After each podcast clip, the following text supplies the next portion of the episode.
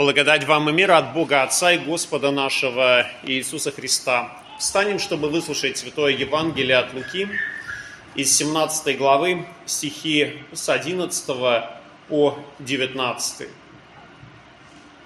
Слово Божье гласит. Идя в Иерусалим, он проходил между Самарией и Галилеей. И когда входил он в одно селение, встретили его десять человек прокаженных, которые остановились вдали и громким голосом говорили, «Иисус, наставник, помилуй нас». Увидев их, он сказал им, «Пойдите, покажитесь священникам». И когда они шли, очистились. Один же из них, видя, что исцелен, возвратился громким голосом прославляя Бога, и пал ниц к ногам его благодаря его, и это был самарянин. Тогда Иисус сказал, не десять ли очистились, где же девять? Как они не возвратились воздать славу Богу, кроме сего иноплеменника? И сказал ему, встань, иди, вера твоя спасла тебя. Аминь. Это святое Евангелие. Слава тебе, Христос. Присаживайтесь, пожалуйста.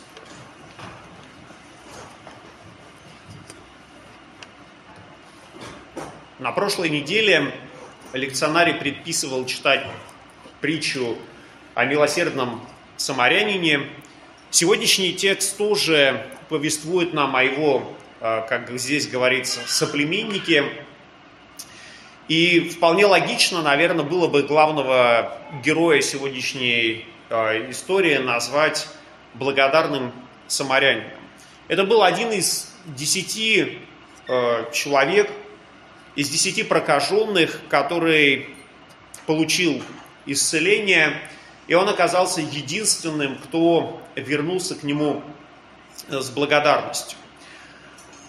Но э, Прежде чем мы начнем, наверное, размышлять о значении всей этой э, истории, может быть, очень важно вспомнить э, о том, что же там происходило вообще в Самарии и каковы были взаимоотношения между этим народом и с другими соседними народами. Ведь, э, по сути дела, когда мы находимся с кем-то рядом, когда мы являемся с кем-то соседями, то отношения могут быть хорошие, дружеские, но иногда отношения становятся очень сложными. Но так или иначе, если мы находимся рядом, если мы живем бок о бок, то игнорировать факт существования своего соседа просто нельзя. И, конечно, для иудеев, как бы не прискорбно это не было, но игнорировать существование самарян тоже было невозможно. И когда они направлялись в Иерусалим, с северных регионов Израиля, то они вынуждены были идти через, через Самарию. Но в то же самое время мы понимаем, что самарийский народ – это тот народ, который тоже испытывал некоторые неприятные чувства к иудеям, которые их э, не очень-то не очень-то любили. И нужно сказать, что вот эти взаимоотношения, они э, как будто бы выключали э, определенных людей из своего окружения. Люди как будто бы старались не замечать людей, принадлежащих к другому народу. Достаточно вспомнить э, то повествование, которое мы найдем в Евангелии от Иоанна, где Христос у колодца беседует с самарянкой. И для той самарянки это было таким шоком, что представитель израильска, Израиля, представитель иудейского народа обращается к ней, самарянке, и она говорит, как ты, будучи иудеей, просишь пить у меня, самарянки, ибо иудеи с самарянами не сообщаются. Но мы знаем, что Господь нелицеприятен. Для Него э, все народы это его народы.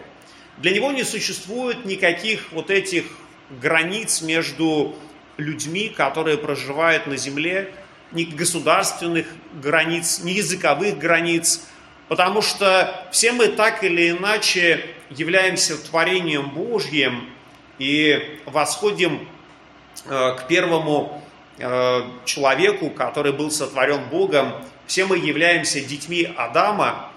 И это, с одной стороны, оказывается для нас таким объединяющим фактом, что действительно мы все дети Адама, а с другой стороны, это является также и фактом, который способствует э, человеческому непониманию, человеческому разделению, потому что тот грех, который мы унаследовали от Адама, он глубоко живет в нашей человеческой природе, он-то и приводит к тем негативным последствиям, что соседи между собой не могут договориться, и что один народ враждует против другого народа.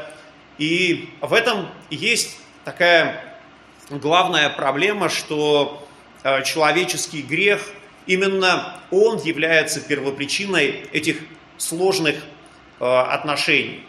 В сегодняшнем Евангелии мы видим 10 э, человек, которые проживают где-то между народами.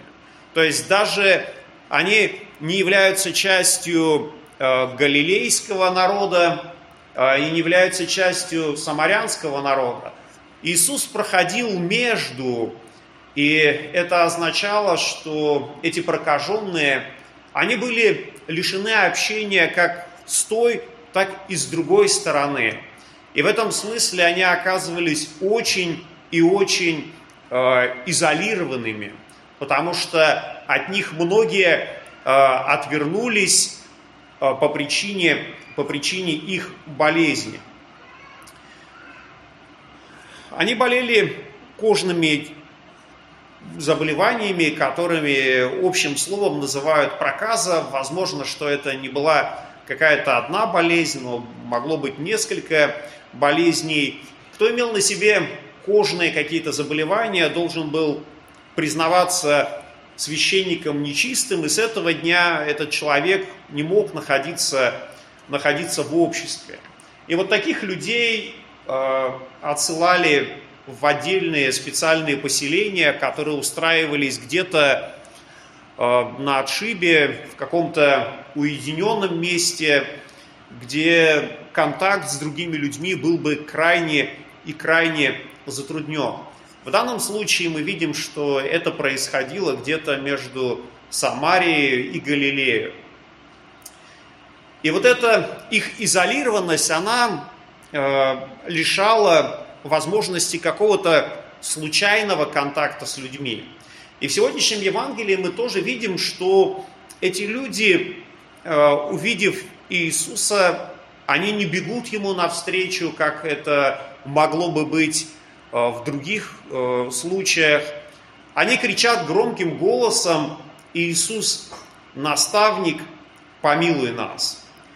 И мы можем обратить внимание на то, что они обращаются к Нему как наставник. Э, наверное, не самое частое обращение, которое мы можем встретить в Евангелиях ко Христу, потому что обычно его называли учитель.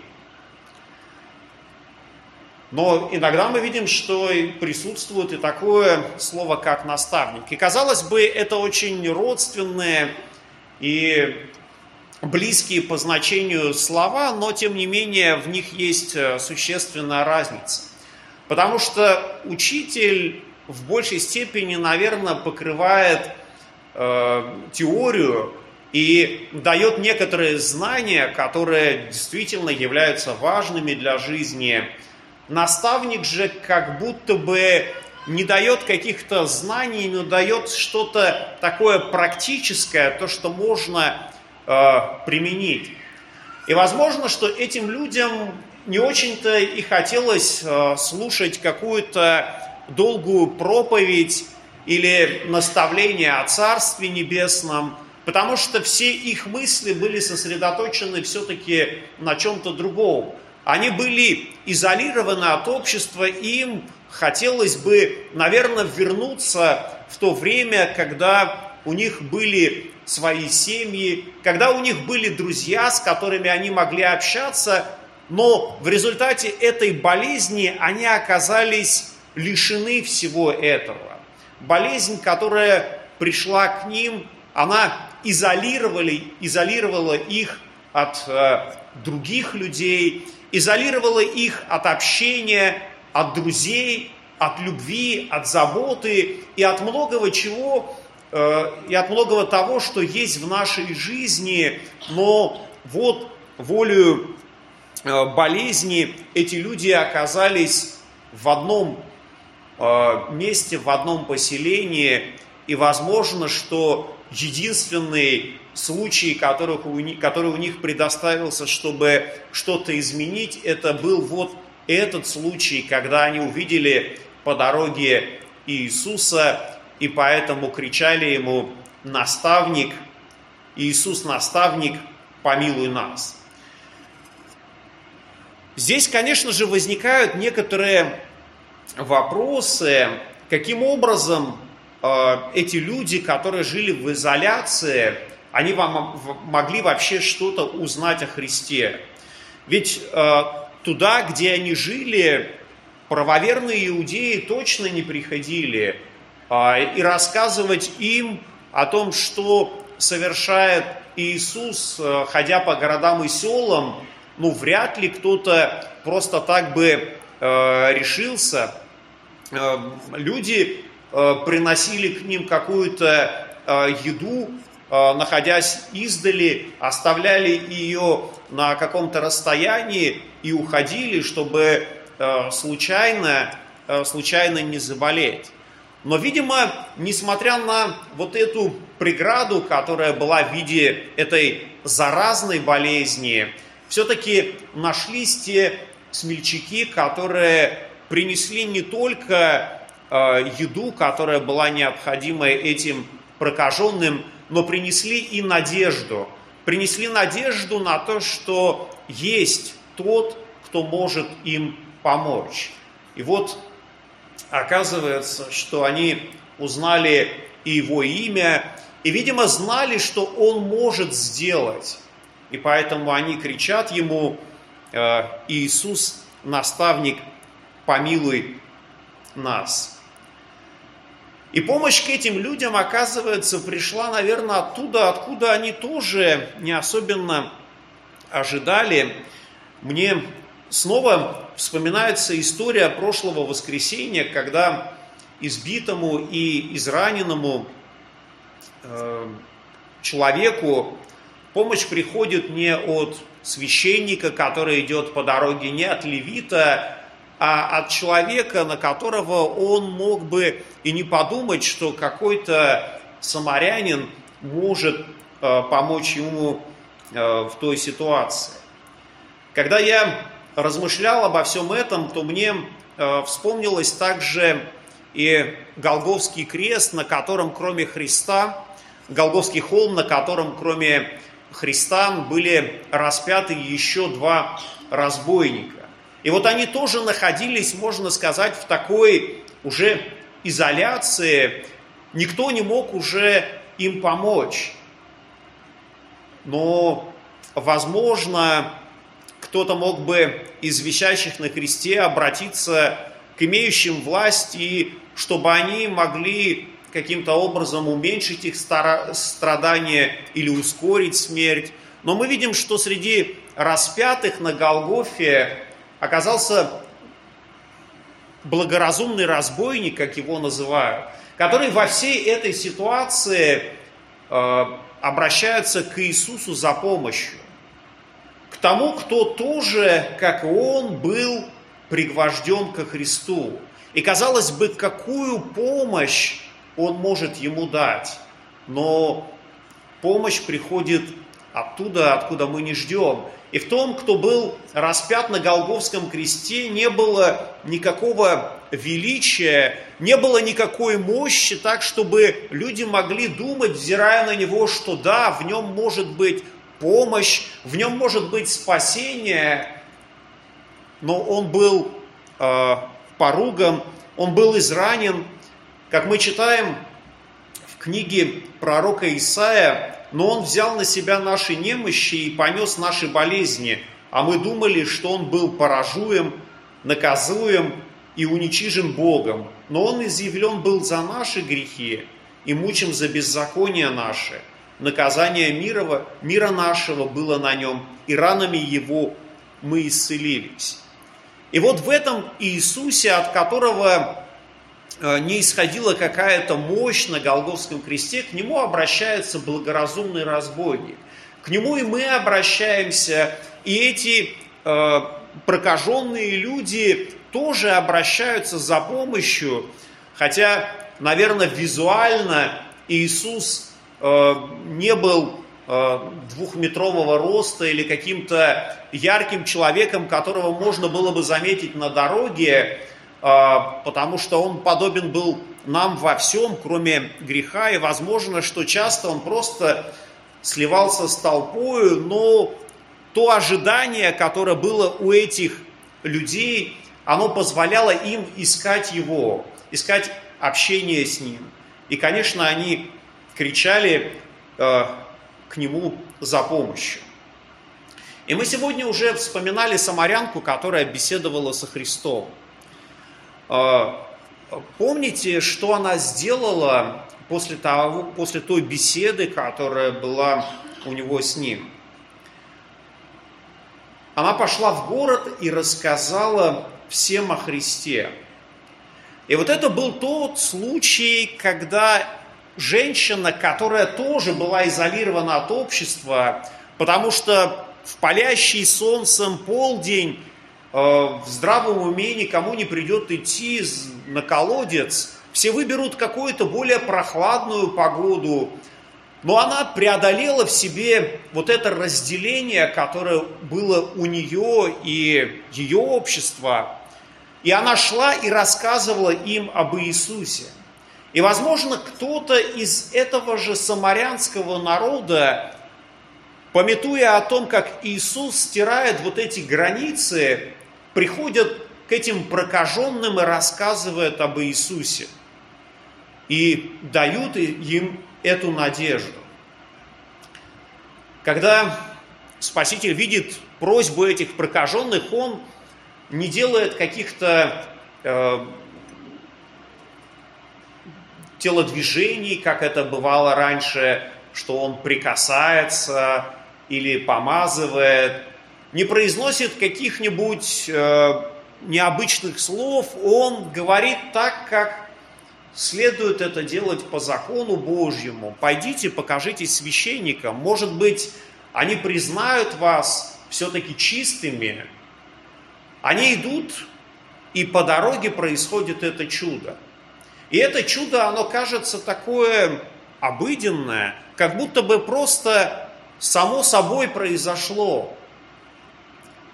Когда это происходит, э, то один из десяти только возвращается к Иисусу. Но здесь не стоит думать, что Остальные люди это такие неблагодарные, которые получили все, что хотели и забыли об этом. Возможно, что если бы они встретили где-то Христа, то они также упали бы ниц и благодарили бы Его. Но в этот радостный момент они, скорее всего, поспешили к своим родным, близким, к друзьям или семьям, чтобы поделиться той радостью, которая пришла к ним, поделиться тем удивительным чудом, которое совершил Господь в их жизни. Возможно, что их поведение, оно тоже очень правильное, потому что они о Христе стали благовествовать. Но один из них оказался человеком, который решил прежде всего вернуться ко Христу. И здесь может быть, несколько моментов, почему он это сделал. Может быть, действительно, сердце его было настолько наполнено благодарностью, что он хотел прийти и поблагодарить. А может быть, он в жизни был настолько одинок, настолько изолирован от общества, что ему просто некому было больше идти, кто мог бы его понять, кто мог бы разделить его радость. И поэтому он устремляется к тому, кто вернул в его жизнь смысл, кто вернул э, его в нормальное э, состояние, в здоровое состояние. И поэтому Христос оказался для него самым и самым родным человеком.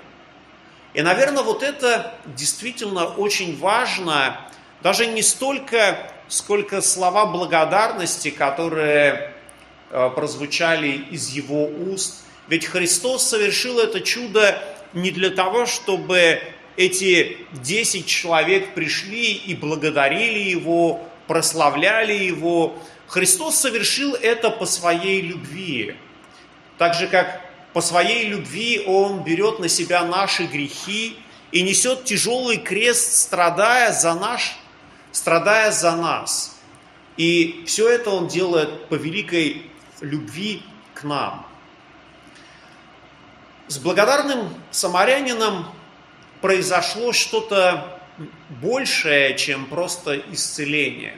Мы видим в сегодняшнем тексте последние слова очень важные, которые звучат из уст Христа. «Встань, иди, вера твоя спасла тебя». И, возможно, сравнивая вот то, что произошло в жизни тех девяти людей и этого одного благодарного самарянина, заключается в том, что, да, жизнь тех людей изменилась. Они стали снова здоровы, они могли вернуться к своим семьям – могли вернуться в свои дома, но этот человек получил намного больше. Его вера даровала ему жизнь вечную. Христос даровал ему не только исцеление от его болезни, но даровал ему прощение грехов. И вот это действительно то самое важное, что мы можем с вами получить в этой жизни. Потому что мы можем получить много различных слов благодарности от людей, которых мы, с которыми мы находимся в общении. А, мы можем находиться в хороших, добрых отношениях, которые будут, казалось бы, наполнять нашу земную жизнь смыслом, но они не могут принести нам того, что может совершить Господь в нашей жизни. Даровать нам новое, любящее сердце, которому призывает нас Господь. И действительно, а, очень важное, что произошло в жизни этого человека, это жизнь вечная, которую Христос даровал ему. Иди, вера твоя спасла тебя. И Христос обращается к нам тоже с такими словами, когда мы обращаемся к Нему с молитвами, с просьбами, когда мы просим очистить нас от всякого греха, очистить нас от всякой неправды, от всякой болезни. И Господь по великой своей милости все нам это дарует, все это совершает в нашей жизни. И мы можем лишь ответить просто благодарностью, чтобы наша жизнь была во славу Его, чтобы мы жили уже не для себя, но жили для Него, и только тогда мы действительно сможем прославить Его. Потому что никакие слова, никакие даже песнопения э, не могут свидетельствовать о любви Божьей, э, чем э, наша жизнь, которую мы совершаем э, во Иисусе Христе. И мир Божий, который превыше всякого ума, соблюдет сердца ваши и помышления во Христе Иисусе. Аминь.